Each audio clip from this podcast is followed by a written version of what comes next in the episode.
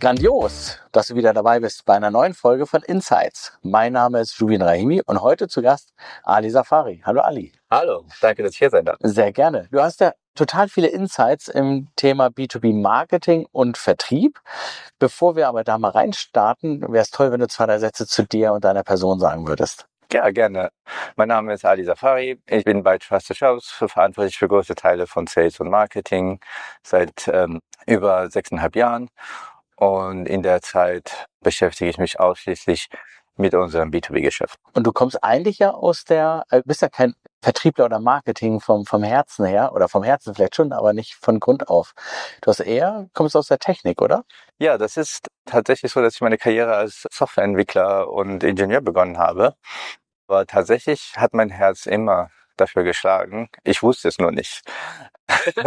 ich habe dann, das hat sich dann relativ schnell am Anfang meiner Karriere herausgestellt, dass ich da irgendwie ein, ein gutes Gefühl und ein Händchen dafür habe. Und dann begann mein Drift immer weiter weg von Technologie in Richtung Vertrieb und Marketing.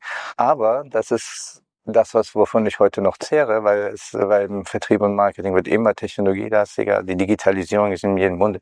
Und das gerade, die Kombination aus beiden, ist nicht nur spannend, sondern auch sehr hilfreich für das, was ich heute tue. Das verändert ja auch Marketing, Vertrieb. Du hast es ja schon auf den Punkt gebracht. Ne? Also ich sag mal, dass du Tech kannst und verstehst, hilft dir jetzt in der neuen Rolle immens. Natürlich. Ja. Aber was verändert sich? Also früher war es ja so, ich habe die großen Coca-Cola-Kampagnen gehabt und einen Vertriebler, der raus telefoniert. Mhm. Oder Klinken geputzt. Das macht ihr heute wahrscheinlich nicht mehr so bei, bei Trusted Jobs. Nein, also Vielleicht ist es mal ganz gut, weil wir im Grunde genommen machen wir das Gleiche, aber anders. Vielleicht eine Geschichte dazu. Irgendwann war ich mit meinem Bruder, das war ganz am Anfang nach seinem Studium, wir konnten uns keine teuren Hotels leisten, in Venedig. Und wir waren dann in diesem Hotel und dann ist er raus mit seiner Freundin und wir haben diese Glasbläsereien da und diese tollen Geschäfte, die diese Dinge verkaufen, besucht.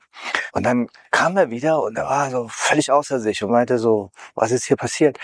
Da ich, ja, hat er so, ja, ich war in diesem Geschäft und dann kam der Verkäufer zu mir und war total nett und also hatte dann beiläufig gefragt, in welchem Hotel wir wohnen. Und nachdem er erfahren hat, wo wir wohnen, hat er uns dann einfach mit dem Hintern nicht mehr angeguckt. Er hat uns fast aus dem Geschäft rausgeschmissen. Klar, weil er wusste, okay, Leute, die in diesem Hotel wohnen, potenziell können sich diese Dinge hier wahrscheinlich nicht leisten übertragen. Auf heute ist das so, dass wir sehr viel Informationen schon haben, entweder in unseren bestehenden Systemen oder extern Daten, die wir sehr einfach beziehen können und die auch öffentlich einsehbar sind. Wenn man diese Daten geschickt miteinander verbindet, weiß man schon sehr genau, welchen Kunden man hat. Und man hat, man hat nicht mehr dieses Impuls, jeden Einzelnen, den muss ich anrufen oder ich, wenn ich mehr anrufe, passiert auch mehr, sondern es ist sehr viel filigraner. Bei uns ist das getrieben, ne? datengetrieben. Wir können mittlerweile den Umsatz, den wir mit einem Kunden machen, sehen, abschätzen und auch relativ genau, bevor wir jeweils mit denen gesprochen haben. Basierend auf Daten, die wir in, auf eine geschickte Art und Weise zusammenführen. Also das ist auf jeden Fall auch nochmal eine Session für sich wert. Ja, selbst, ja, das ist, da können wir stundenlang drüber sprechen. Machen wir auch. Ähm, aber das Thema vorweg, damit das funktioniert, habt ihr ja auch etwas gemacht, was, das, das sollten viele Firmen im B2B tun. Du verantwortest Marketing und Vertrieb. Mhm. Häufig ist es ja noch in, in B2B-Firmen, es gibt den Marketier und es gibt den Vertriebler. Mhm. Und häufig mögen die sich noch nicht mal. Aber jetzt habt ihr bei Trusted beides in einer per Person. War das jetzt durch Zufall, weil du ähm, beides kannst oder ist das zufällig passiert? Also nicht zufällig passiert, sondern geplant. Es war tatsächlich geplant, aber es war nicht ursprünglich das Ziel, sondern das hat sich einfach aufgedrängt. Ähm, wie das entstanden ist, ist, wir haben uns alles angeschaut. Das, das war, zu dem Zeitpunkt wollten wir ein Marketing Automation Software einführen und wollten einen einheitlichen Funnel entwickeln, bei dem, dass wir vom ersten Touch an von der Website bis hin zum Upselling vom Kunden, dass wir alle auf einem Funnel. Das mit der Vision sind wir gestartet. Dann haben wir uns das angeschaut und dann gesagt, okay, idealerweise muss das so laufen. Und während wir dieses Projekt gemacht haben, habe ich dann drauf geschaut und gesagt, okay, Moment, lass uns mal einen Schritt zurückgehen. ist diese Organisation eigentlich überhaupt in der Lage, so wie sie aufgestellt ist, das, diesen, diesen tollen Gedanken überhaupt umzusetzen? Und als wir uns in die Augen geschaut haben, haben wir gesagt, okay, eigentlich nicht. Mhm. Das heißt, was, was dann entstanden ist, ist eigentlich, okay, bevor wir ein Technologieprojekt machen, bevor wir digitalisieren, sollten wir vielleicht erstmal die Organisation dafür fit machen. Und das ist so das, wo wir gesagt haben, okay, stopp hier, mhm. erstmal die Voraussetzungen dafür schaffen, dass diese Organisation Hand in Hand arbeiten kann. Und so ist es auch zum Beispiel so bei uns. Wir sagen nicht mehr Marketing zu dem Team, sondern Demand Generation. Es geht mhm. darum, dass wir Demand generieren für unseren äh, Vertriebler vor Ort, dass die auch entsprechend mit vollen Pipelines durch die Gegend laufen. Und die Vertriebler bekommen quasi eine bessere Pipeline äh, geliefert von der Demand Generation, oder? Genau. Das ist, es geht dann durch bis hin auch, wir, wir haben ja ein Abo-Modell. Das heißt, wenn wir auch mittlerweile gehen wir darüber hinaus, wenn wir sagen, okay, ist dieser Kunde, den wir jetzt gerade abschließen wollen, auch wenn er ein gut, mal vermeintlich gut aussieht für, und Interesse hat, über die nächsten acht Jahre, zehn Jahre für uns ein guter Kunde. Mhm. Und das, wenn man das dann noch weiter hinaus sieht, dann, dann hast du durchaus diese Fälle, wo wir einen Kunden haben, der abschließen will und wir sagen, eigentlich sollten wir den nicht an Bord nehmen. Und das ist jetzt äh, im ersten Augenblick äh, scheint das jetzt nicht intuitiv, dass er sagt, ja, Moment, äh, aber ja, aber nein, es ist bei Abo-Modellen ist die Welt deutlich komplexer. Und auf der anderen Seite ist es aber extrem wichtig, das, das Ganze holistisch zu sehen. Und dass man da nicht auch diese Silos inzwischen, äh, dazwischen hat. Wie, welchen Kunden würdet ihr nicht nehmen wollen? Wir versuchen das so fein wir können zu unterteilen in verschiedenen Kohorten. Und was wir uns anschauen, ist, wie lange bleiben sie bei uns und wie lange haben sie einen möglichst großen Nutzen von dem, was wir haben. Das heißt, wir gucken uns, wie sind wir in der Lage, sie erfolgreich zu machen in ihrem Geschäft, mit mhm. ihren Kunden.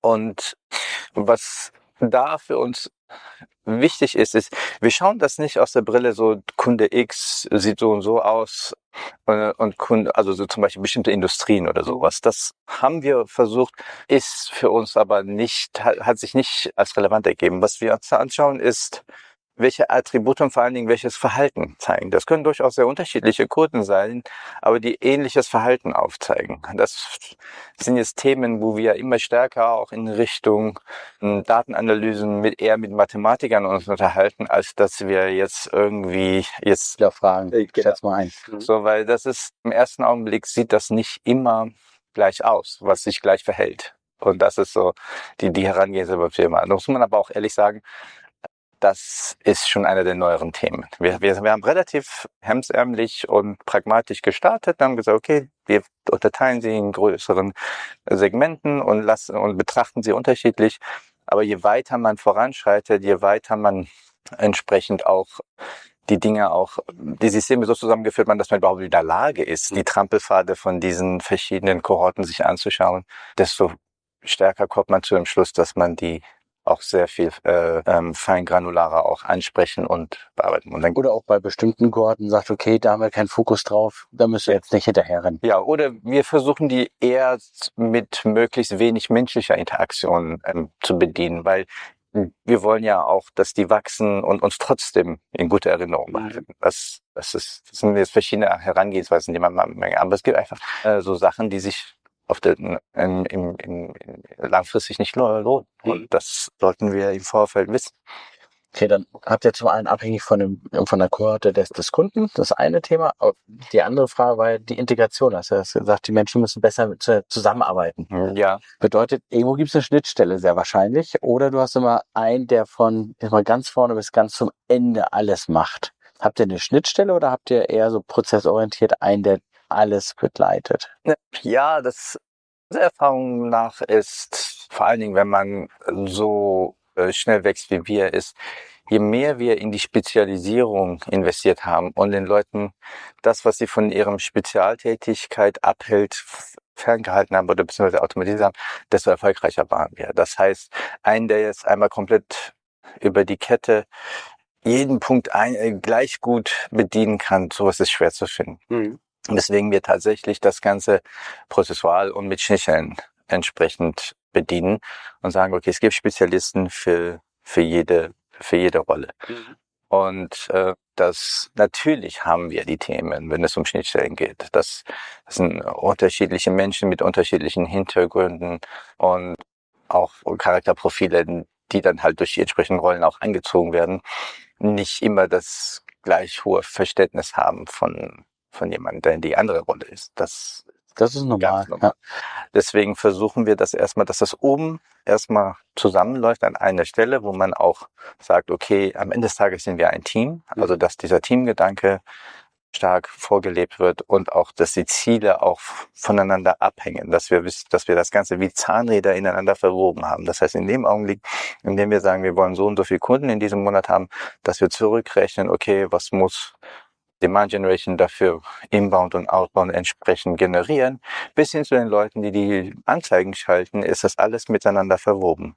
Und so, dass wir dann entlang dieser Kette auch überall da, wo irgendwas ins Stocken kommt, dann auch direkt sowohl das sehen und messen können, aber auch eingreifen können und den Leuten da auch eine Unterstützung gewähren können. Ich will eigentlich auf zwei Zahnrädchen hinaus. Ja. Und zwar das ursprüngliche Marketing, also Demand Generation Zahnrädchen und Vertrieb Zahnrädchen. Ja.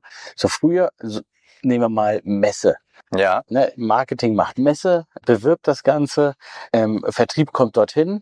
Wenn man aber keine Termine macht, dann ist schon mal total blöd. Mhm. Und das Marketing immer alle Richtige anspricht, die der Vertriebler braucht, ist ja auch eine, wenn die nicht miteinander reden, funktioniert das ja nicht. Ja.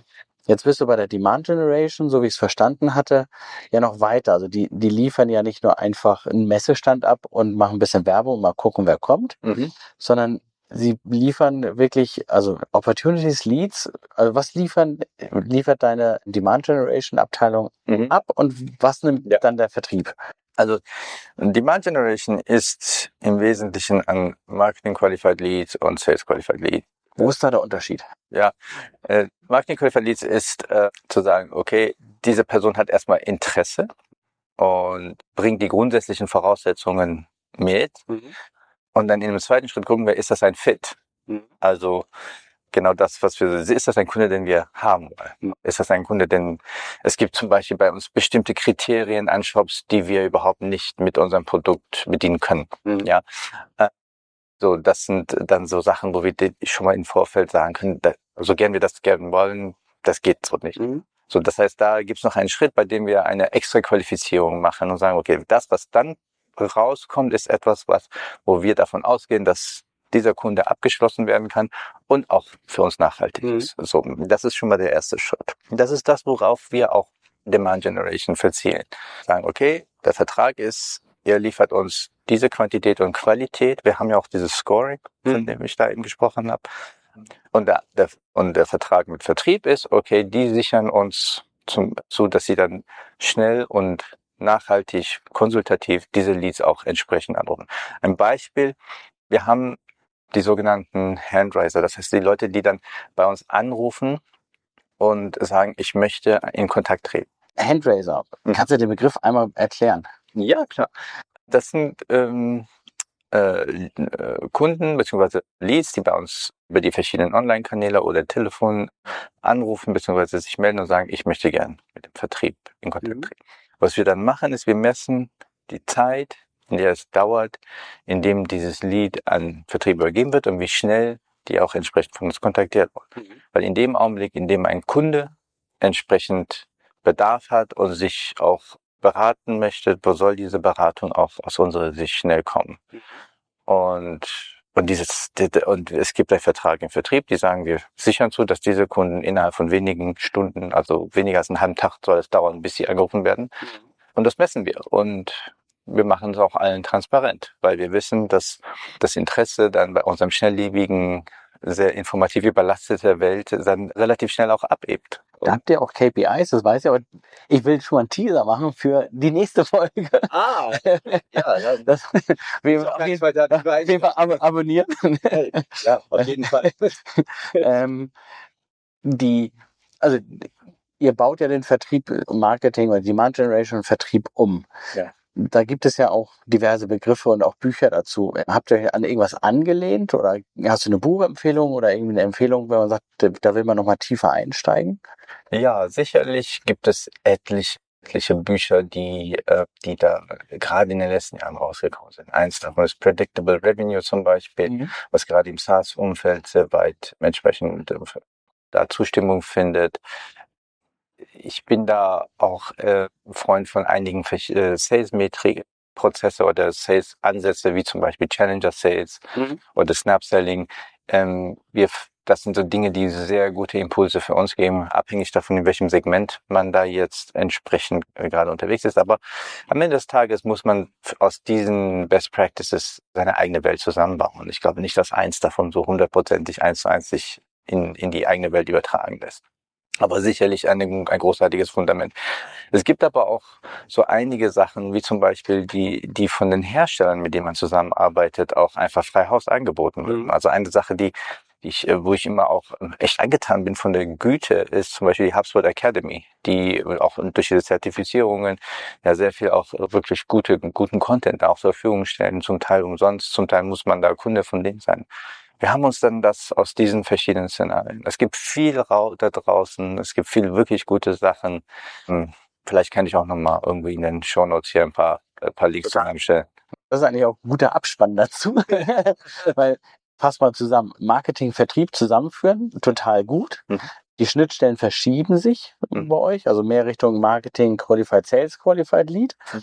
Ihr habt SLAs der entsprechenden Teams, um ein, erstmal um ein Teaming dann auch zu erreichen. Und ja, Bücher und Shownotes oder die Bücher packen wir in die Shownotes unten rein. Mhm. Danke dafür. Schön, dass du da warst. Danke, dass ich hier sein durfte. Gerne, gerne und danke für die Insights. Sehr gerne. Danke dir für das Zuhören und ich wünsche dir noch einen schönen Tag oder Abend. Du kannst diesen Podcast über alle gängigen Kanäle abonnieren und erzähle deinen Kollegen und Freunden davon. Je größer die Community wird, desto mehr Inhalt und Diskussion können wir für dich transportieren und erstellen.